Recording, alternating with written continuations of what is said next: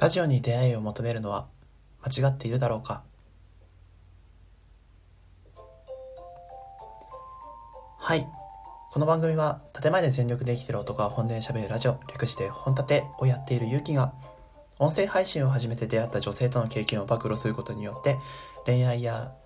日常に魅力を感じてない人に音声配信を促進しようといったような企画になっております。はいということで1日目を聞いてくださった方々ありがとうございます。あのね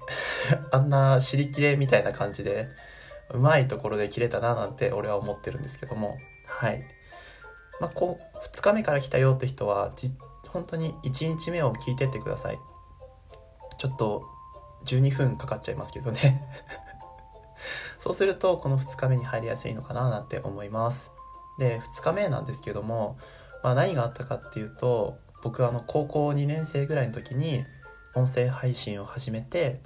であのあるリスナーさん葵さんって人がいるんですけど 葵さんにあのツイッターの DM で2人で話せませんかっていう風にお誘いが来た話でございます。はい。では2日目行ってみましょう。会ったことも顔も知らない未成年の勇気に対して名古屋から仙台へ求愛しに来た葵さんの話です。それでは張り切っていきましょう。どうぞ。はい。タイトルがやべえ。タイトルがやべえ。まあまあまあまあまあまあ。まんまそのまんまだけどね。プレゼンテーションとかでもありますよ。プレゼンテーションっていうかあなんかこう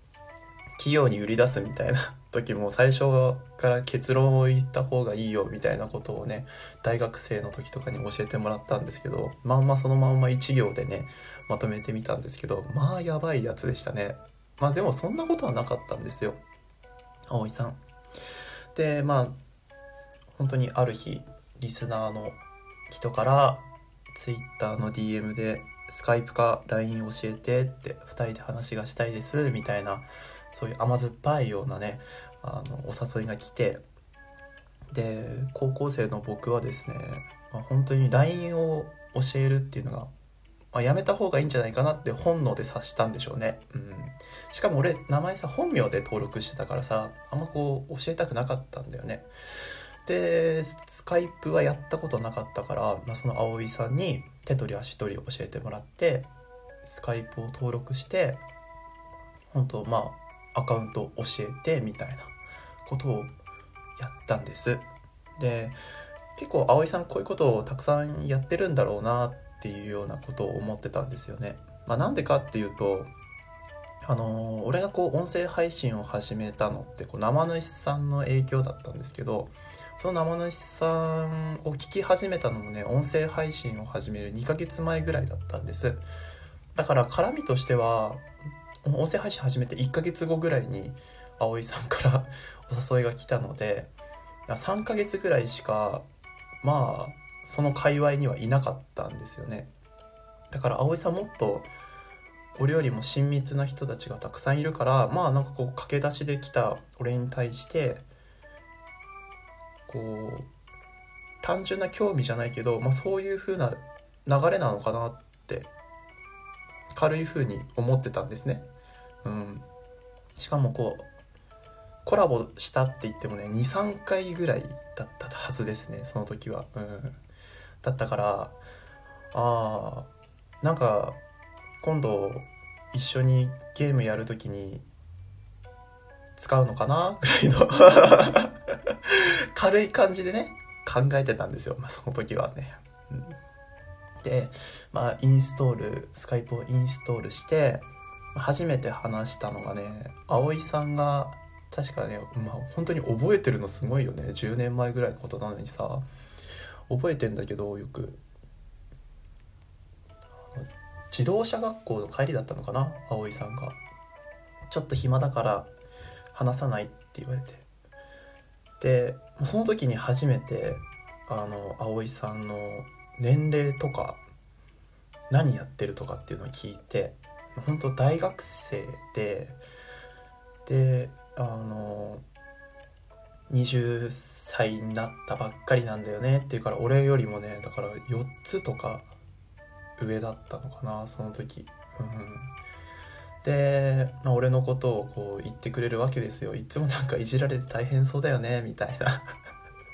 なんかね弟見てるみたいでね可愛いんだよねみたいなことを言われてわやめてくださいよみたいなことをわーわー言うわけよ。であのあの界隈のあの人とあの人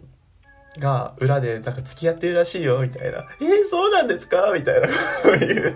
ワーキャーワーキャーしたりとかねしてたんですよ。でも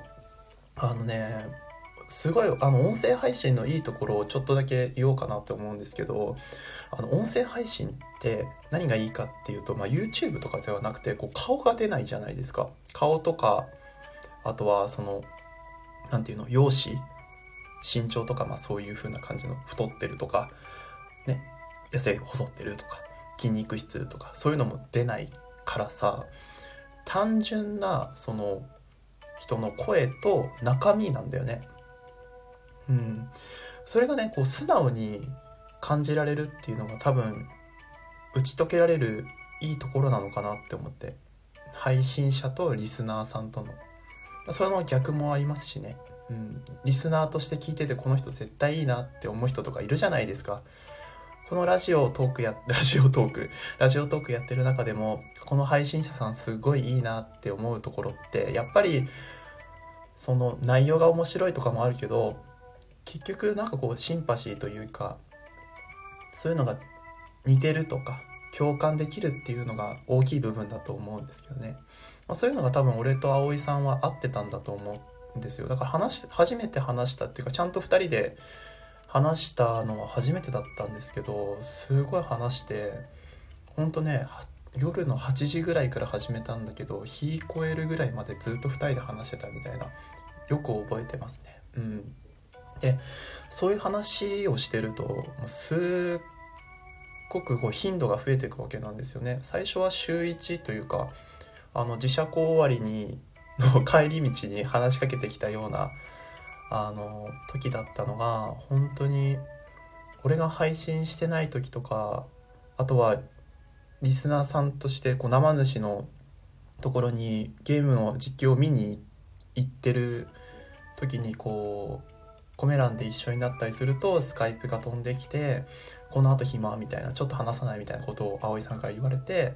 まあ別にいいですよみたいな。で、まあ、日超えるぐらいまで喋ってみたいなことをやってると、まあ、別に俺はそこまでねこう恋愛感情むき出しって感じではなかったんですけどまあ少し気になるかなぐらいのことは思ってたんです。ただやっぱりそういうのがこう初めてだったんでネットの中で、まあ、恋愛感情が湧くっていうのがね初めてだったしあと名古屋から僕住んでた仙台までって結構遠いじゃないですかそういうので恋愛するのってなんかおかしいなって思ってまあ別にこう中身が合うのは合うで別にいいじゃんってぐらいの感じで僕普通に学校生活楽しんでたんですよ。うんでまあそしたら、まあ、ある一瞬になった時にその界隈にですねあの スーパーときめき JK が現れたんですよ もうねもう本当に俺と超合うみたいな人が現れてでまあ普通に俺も葵さんと話したりとかしてたけどその人ともずっとバーって話してたんですよ Twitter のやり取りとかもねこうワンチャカワンチャカやってたわけですよ。そしたら、なんか、葵さんがこう嫉妬してきて スカイプにすっごい羅列するわけですよ。え、今日暇？とか、今話せるっていうの。で、俺部活中だったりとかしてたので、あの、こう、まあ、既読、未読するみたいな感じになってた時があったんです。そしたら、その人と話してるんでしょ？みたいな私なんかどうでもいいんでしょみたいな。そうなんかこう危ない風な感じになってきて。え？え怖い怖い怖い怖い怖い怖い怖い怖い。いや普通に話す安倍さんと普通に話すのは別に楽しいけど別にあのその人と話してるわけじゃないよみたいなことを言ってもなんか信じてくれなくて。そしたらある時にツイッターの写真で葵さんが上げたのが仙台空港の写真だったんですよ。え？と思って「ゆきくんに会いに来ました」「え？俺知らないんだけどそれ」みたいな。え何？え？どういうこと？どういうこと？どういうこと？と思ったらスカイプが飛んできて「会いに来ました」って。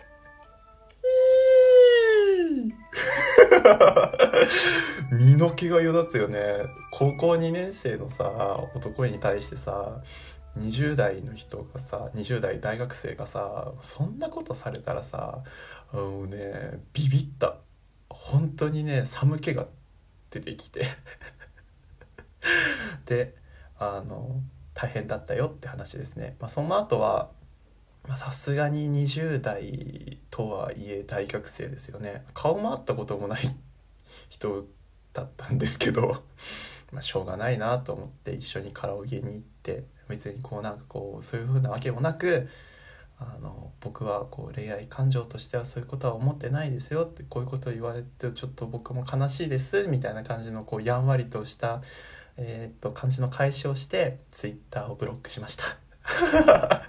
だから音声配信をしようと思ってる人たちちょっと気をつけろよ。はいということでラジオに出会いを求めるのは間違っているだろうか。2日目終了です。ここまで聞いてくださりありがとうございました。明日はもうちょっとピュアな話ができたらいいな。バイバイ。